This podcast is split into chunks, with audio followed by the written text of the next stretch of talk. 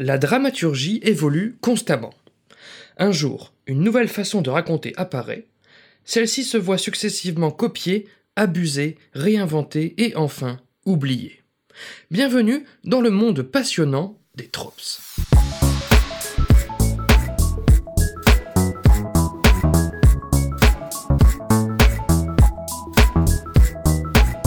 Salut et bienvenue dans ce 22e numéro de Comment c'est raconté, le podcast qui déconstruit les scénarios un dimanche sur deux.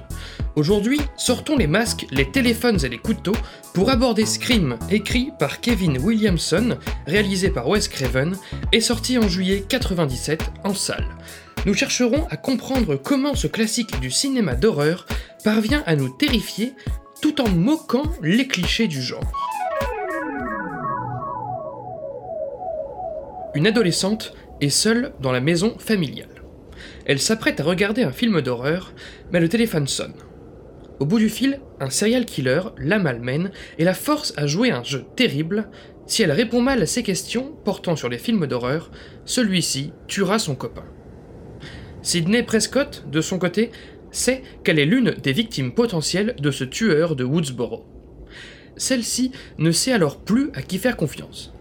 Entre Billy, son petit ami, sa meilleure amie Tatum et son frère Dewey, ses copains de classe Stuart et Randy, la journaliste arriviste Gail Weathers et son caméraman Kenny qui traînent tout le temps dans les parages, et son père toujours absent, qui se cache derrière le masque du tueur. Extrait de la bande-annonce. There are certain rules that one must abide by in order to successfully survive a scary movie. Number one, you can never have sex.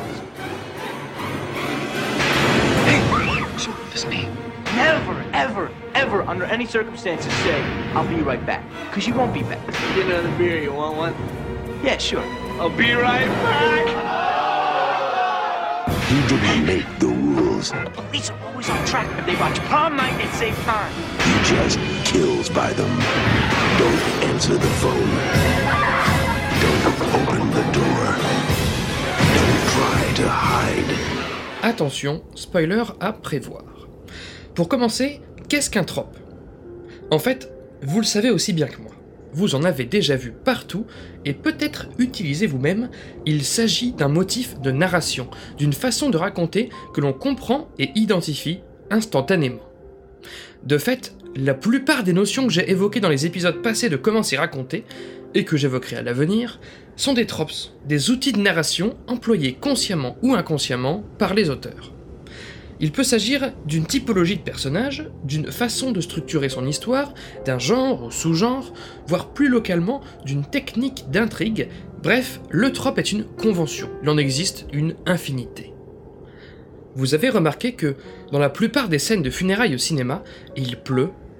C'est un trope, en l'occurrence un moyen de rendre la scène plus triste. Vous avez remarqué que, bien souvent, peu après les aveux d'un antagoniste en fin de film, il s'avère que le ou la protagoniste a tout enregistré et diffuse la discussion au monde entier. C'est également un trope, qui permet de boucler une histoire. Vous avez remarqué tous ces films où un proche du héros se fait enlever et qu'il doit sauver cette personne?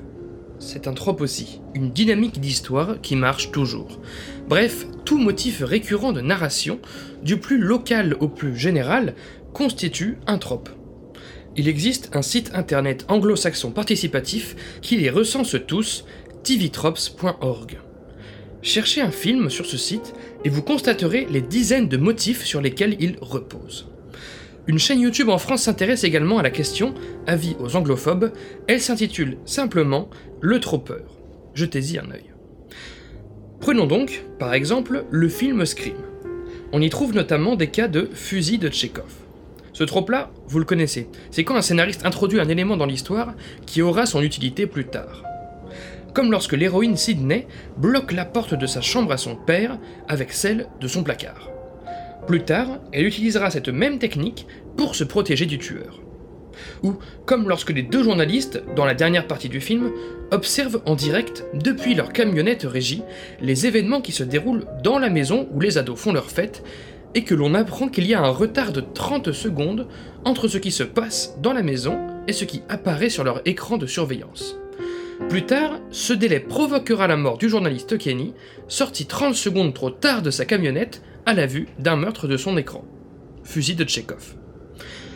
Autre trope assez répandue que l'on trouve dans Scream, le chat qui effraie, ou en anglais, le cat scare. Il s'agit, dans les films d'épouvante, d'un moment de tension où quelque chose a bougé hors champ alors qu'un personnage est seul et vulnérable. Le personnage s'approche, doucement, apeuré, et en fait ce n'est qu'un chat, qui en sortant vivement de sa cachette provoque un gros jumpscare, une fausse frayeur. On retrouve ce trope au moment où Tatum part chercher des bières dans le garage, avant sa funeste rencontre avec le tueur masqué. Mais on retrouve également le chat qui effraie dans Alien, dans Predator, dans Vendredi 13, dans The Ring, dans Je suis une légende, etc. Allez, encore quelques motifs que l'on retrouve dans Scream pour la route, par exemple le Too Dumb to Live, que l'on pourrait traduire par trop bête pour vivre, où un personnage provoque sa perte par bêtise et de fait ne nous manquera pas particulièrement, comme quand les deux tueurs se plantent l'un l'autre à la fin dans un excès de folie. Ou encore le trope Adult Fear, la peur des adultes, qui consiste à placer dans une histoire une menace à laquelle des adultes peuvent s'identifier même s'ils ne croient pas aux tueurs en série ou aux événements fantastiques. En l'occurrence, dans Scream, la jeune femme poursuivie dans la scène d'intro appelle ses parents à l'aide au téléphone, une détresse à laquelle n'importe quel parent peut s'identifier. Sinon, le trope mort par ironie, comme lorsque Stu, fan de films d'horreur, meurt la tête encastrée dans une TV jouant un film d'horreur. Ou que, dans Full Metal Jacket, Gunny Hartman se fait tuer par l'engagé Baleine après l'avoir poussé à bout pour en faire un soldat impitoyable. Notons que tout dans un film n'est évidemment pas classable, étiquetable, tout n'est pas un trope. Un personnage qui se tient debout, on en voit dans tous les films, mais ça ne véhicule pas de sens en soi. Par ailleurs, certains événements peuvent avoir du sens dans une œuvre, mais ne pas être suffisamment répandus dans d'autres pour être définis comme un véritable trope, ou du moins pas encore. Bref, revenons à Scream. Parmi les motifs que compte ce film en figure un, en particulier, sur lequel j'aimerais m'attarder un instant le genre savvy, que l'on pourrait traduire par l'averti au genre. Il s'agit d'un ou plusieurs personnages qui connaissent les règles propres au genre du récit dans lequel eux-mêmes se trouvent. Dans Incassable, Samuel L. Jackson est incollable sur les comics et les super-héros. Dans Last Action Hero, l'enfant connaît parfaitement comment les films d'action fonctionnent. Et dans Scream, la plupart des personnages a son avis, si ce n'est son expertise, à donner sur les films d'horreur et plus précisément sur les slashers. Dans ce trope, les personnages ne savent pas nécessairement qu'ils sont eux-mêmes dans un film, contrairement à des œuvres méta comme Deadpool ou Lego Batman. Ainsi, Scream peut parfaitement rester un film d'horreur sans virer à la comédie, puisque ces personnages ne se savent pas dans un slasher, tout en critiquant les clichés de genre à travers eux, à travers le trope du genre savvy. Mais si Wes Craven et Kevin Williamson s'amusent avec les dialogues de leurs personnages pour tromper les attentes du spectateur, les deux auteurs jouent également des tropes eux-mêmes, pour ne pas sombrer dans les motifs qu'ils critiquent. Et c'est là que les tropes deviennent intéressants. C'est là que Scream entre dans leur histoire et participe à leur évolution, comme je l'énonçais en accroche de ce podcast. En effet, les tropes sont avant tout des outils. Correctement cernés par le spectateur, ils permettent de lui véhiculer des informations et de l'émouvoir plus simplement, plus directement. Le problème se pose alors lorsque les auteurs abusent d'un de ces tropes, à en devenir cliché. Que ce soit pour des raisons sociales, avec les schizophrènes trop souvent présentés comme des psychopathes, ou les personnages noirs qui meurent toujours en premier dans les slashers, ou que ce soit simplement pour cause de lassitude, comme le fait qu'un méchant n'ait, comme par hasard, plus de balles pile au moment où il tient le gentil en joue, à bout portant. Le rôle du scénariste sera alors, en pleine conscience de ce qui est cliché ou de ce qui ne l'est pas, de savoir quand utiliser directement ces tropes et de savoir quand et comment les détourner pour surprendre le spectateur, pour réinventer le genre qu'emprunte son récit. Le site TV-Trop détaille ainsi plus d'une vingtaine de façons de jouer avec les motifs narratifs. Je vous propose de constater près de la moitié d'entre elles en se penchant sur le cas de l'emblématique Scream.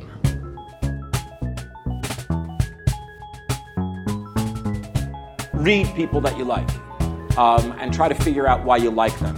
And when you see something or read something you don't like, try to figure out why you don't like that. Be a diagnostician. Une première façon de jouer avec les tropes consiste à les retourner.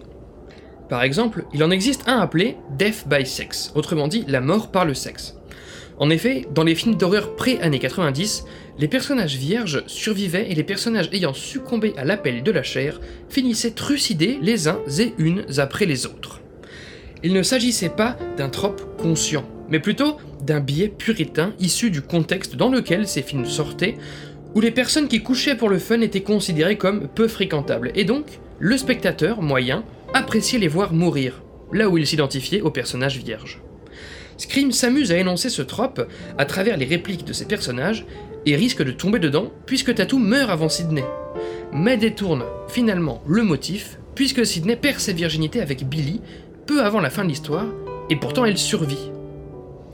Une deuxième façon de jouer avec les tropes consiste à en appliquer un directement mais en l'assumant oralement dans la foulée à travers un personnage. Il s'agit du lampshade hanging ou de lampshading, notion que j'abordais dans l'épisode 3 du podcast dédié au film Réalité.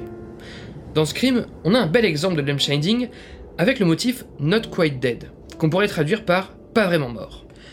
Vous savez, ces films où l'antagoniste, à la fin, se relève dans un dernier souffle alors qu'on le croyait tous morts. Dans Scream, quand Billy est à terre, présumé mort, Randy prévient Sidney que c'est le moment où le tueur se relève pour une dernière trouille. En effet, Billy se relève subitement et l'héroïne le tue dans la foulée, lâchant le désormais culte Not in my movie. Ici, le trope est présent puisque le personnage s'est effectivement réveillé dans un dernier souffle, mais les protagonistes admettent et même annoncent ce cliché, et du coup le spectateur l'accepte. Troisième façon de jouer des tropes, l'évitement. Plutôt que de détourner un motif, ici on se contente de ne pas le proposer, de l'éviter, alors même qu'il est archi attendu. Par exemple, dans Scream, lorsque Sidney choisit une tenue dans sa penderie, seul dans sa chambre, la porte de la penderie est ouverte. Le plan dure un certain temps, on s'attend à ce qu'un jumpscare surgisse derrière la porte au moment où elle la refermera, même un faux jumpscare, genre un simple ami qui se tient derrière, par surprise. Mais non. Quand Sidney referme la porte, rien ne se trouve derrière. Nous avons retenu notre respiration pour absolument rien. Seulement car on s'attendait à un jumpscare, à un trope, qui a tout bêtement été évité. Quatrième façon de jouer avec les tropes, la discussion. Un peu comme pour le lamp shading, les personnages débattent oralement du trope, mais à deux différences près. L'un des persos est forcément un genre savvy, donc quelqu'un qui sait comment se déroulent les films du genre de celui dans lequel il évolue, et le trope en question n'est pas forcément appliqué derrière. Il ne s'agit pas tellement, avec la discussion, d'excuser un trope, mais plutôt de le débattre. On trouve un cas de discussion dans Scream quand Sidney demande à Billy le mobile de ses crimes, que l'on s'attend à l'éternel moment où le méchant déroule sa backstory via ce trope qu'on appelle movie rent, mais qu'en fait, il affirme dans un premier temps ne pas avoir de mobile, comme quoi ce serait bien plus terrifiant que d'en avoir un. Cinquième façon de jouer avec les tropes, la parodie, particulièrement pratique pour créer des moments de comédie ou de complicité avec le spectateur. Par exemple, Scream parodie le trope Virgin Power. Ce motif, tout aussi puritain que bien d'autres, présente un personnage, généralement féminin, doté de pouvoirs particuliers, ou d'une chance particulière, du simple fait d'être vierge. Lorsque Randy, ami de Sidney, refait surface alors qu'elle le croyait mort, celui-ci répond Je n'aurais jamais pensé être aussi heureux d'être vierge. Il parodie ainsi le prétendu pouvoir de la virginité en poussant ses fondements dans l'absurde. Sixième façon de jouer avec les tropes, la reconstruction. Il ne s'agit pas de retourner bêtement un motif dans son inverse, ni de le déconstruire en le poussant dans ses retranchements, mais de l'adapter à la réalité, de le moderniser. Un trope bien connu des slashers s'intitule le Final Girl. En gros, le plus souvent dans ce type de récit, un seul personnage survit à la fin. Ce personnage est une femme, le plus souvent vierge pour changer, et affronte seul le méchant face à face. Dans Scream, Sidney parvient à tuer Billy malgré sa sexualité dans une scène précédente, et surtout n'est pas la seule survivante, puisque Dewey, Gale et Randy, entre autres, sont encore vivants. Septième façon de jouer avec les tropes présente dans Scream, la justification. Dans ce cas précis, le trope a une bonne raison d'être employé. Quand Sidney est appelée la première fois par le tueur, elle se moque des slashers, car trouve stupide que les victimes se réfugient souvent à l'étage où elles seront prises au piège, plutôt que de s'enfuir par la porte d'entrée. Et que fait Sidney quand le tueur pénètre dans la maison? Oui, elle monte à l'étage, mais elle essaye d'abord de sortir par la porte d'entrée, qui malheureusement est fermée à clé. Ici, à l'ironie, s'ajoute une justification qui excuse la situation. Huitième façon de jouer avec les tropes, la double subversion. Il y a la subversion, que je n'ai pas abordée mais qui consisterait à amorcer un trope puis finalement à en diverger à mi-chemin, comme lorsque Gale a oublié le cran de sécurité de son arme au moment de tirer, ce qui est un trope, mais que quelques minutes plus tard, elle sauve Sidney en tuant Billy avec son arme, dont le cran de sûreté a cette fois été retiré, une subversion. La double subversion, elle, consiste à amorcer le motif, puis à en diverger, pour finalement y revenir. Cela est particulièrement pratique quand la subversion seule a déjà trop été utilisée pour un trope donné. Par exemple, dans Scream, tout accable le personnage de Billy au début. Le téléphone qui échappe de sa poche quand il retrouve Sidney après son agression, ou le fait qu'il soit frustré de ne pas coucher avec elle, etc. Qu'un personnage aussi suspect soit coupable paraît trop facile. Alors, le film applique une première subversion en le révélant ensuite comme non coupable, grâce à un alibi a priori implacable. Cette première subversion, on s'y attend un peu aussi finalement, puisque de nos jours, la majorité des premiers suspects dans une enquête sont pour finir innocents. C'est là qu'arrive la deuxième subversion, Billy est effectivement coupable à l'issue du film. Coup de théâtre, double subversion. Neuvième technique, pour jouer avec les tropes, et on s'arrêtera sur celle-là, la défiance. Un personnage s'aperçoit qu'un trope risque de se produire et le prévient, tout simplement, ou du moins s'y prépare. Comme lorsque Randy prévient les autres de ne surtout pas dire je reviens tout de suite, car dans un film d'horreur, cela veut dire qu'ils vont se faire tuer. Retournement, lab shading, évitement, discussion, parodie, reconstruction, justification, double subversion, défiance. Voilà donc en partie comment Scream parvient à jouer des figures narratives pour s'affranchir de leurs défauts. Je vous invite à prendre connaissance des autres façons de jouer d'elles dans un récit via le site TV Tropes, tous les liens sont dans la description de cet épisode. Petite parenthèse, je parle beaucoup de films d'horreur dans ce podcast, mais pour le coup, il s'agit d'un genre tellement codé qu'on ne pouvait pas rêver mieux pour aborder la question des tropes. Alors, du coup, mission accomplie Scream a tourné toutes les pages et en a écrit de nouvelles Le film s'avère exclusivement frais, original et irréprochable Évidemment non, ce serait trop beau. Les deux fois où Gale intervient pour sauver les héros, à la fin, nous voilà face à un frustrant Deus ex machina. En outre, comme dans de nombreux slashers, les filles blondes décèdent, ici Casey et Tatum, tandis que les brunes survivent, ici Gail et Sydney, suivant l'idée stupide comme quoi blondeur égale bêtise et bruneur égale intelligence. Un trope sobrement intitulé Slashers Prefer Blondes. Par ailleurs, quand Dewey et Gail reviennent de leur balade près de la maison où les meurtres s'enchaînent, ils se séparent, l'un vers la maison et l'autre vers la voiture régie, les rendant plus vulnérables chacun de leur côté face au tueur, un autre trope classique des slashers. D'accord, certains tropes ne sont pas nécessairement préjudiciables, comme par exemple le fait qu'il n'y ait pas un, mais deux tueurs coupables dans ce crime. Oui, ça aussi c'est un trope. Mais les trois que je viens de nommer, Deus Ex Machina, Slashers Prefer Blondes et les personnages qui se séparent, font tâche. Ils ternissent le tableau d'un film qui pourtant était vendu comme le renouveau sans concession du slasher. Et c'est là que Scream s'enfonce, pour le meilleur et pour le pire, dans le tout dernier trope qu'il me tardait d'évoquer dans ce podcast, l'indécisive deconstruction, autrement dit, celui du film qui déconstruit un modèle, mais tout en appliquant certains de ses ressorts, par mégarde ou non. Pour finir cette étude, rappelons que les principes dramaturgiques sont, pour beaucoup, vivants. Un jour, on effraie avec un monstre qui apparaît dans le reflet du miroir que l'on rabat, c'est efficace. Le lendemain, tous les films le font. Ça devient relou. Un jour, ce monstre n'est en fait qu'un ami, une fausse alerte. C'est efficace. Le lendemain, tous les films le font. Ça devient relou. Un jour, il n'y a plus rien dans le reflet. C'est efficace. Le lendemain, tous les films le font. Ça devient relou. Et ainsi de suite. Fondu au noir pour ce 22e numéro de Comment c'est raconté. Merci pour votre écoute, j'espère qu'il vous a intéressé. Retrouvez toutes les sources de cet épisode et tous les liens du podcast dans la description et sur ccrpodcast.fr, dont Facebook, Insta, SoundCloud, Spotify, tout ça, mais encore et surtout Apple Podcast. Pour ce dernier, je vous invite à laisser 5 étoiles et un commentaire, c'est très important pour le référencement du podcast. Podcast dont l'habillage musical est encore et toujours signé Rémi Le Sur, je le rappelle et le Dokosa remercie. N'oubliez pas qu'une retranscription de chaque numéro de Comment c'est raconté est disponible sur Medium pour pouvoir lire ces analyses à tête reposée. Je m'appelle Baptiste Rambaud, disponible sur Twitter pour répondre à vos questions, à vos réactions et vous donne donc rendez-vous dans deux semaines pour la 23e séance. Ciao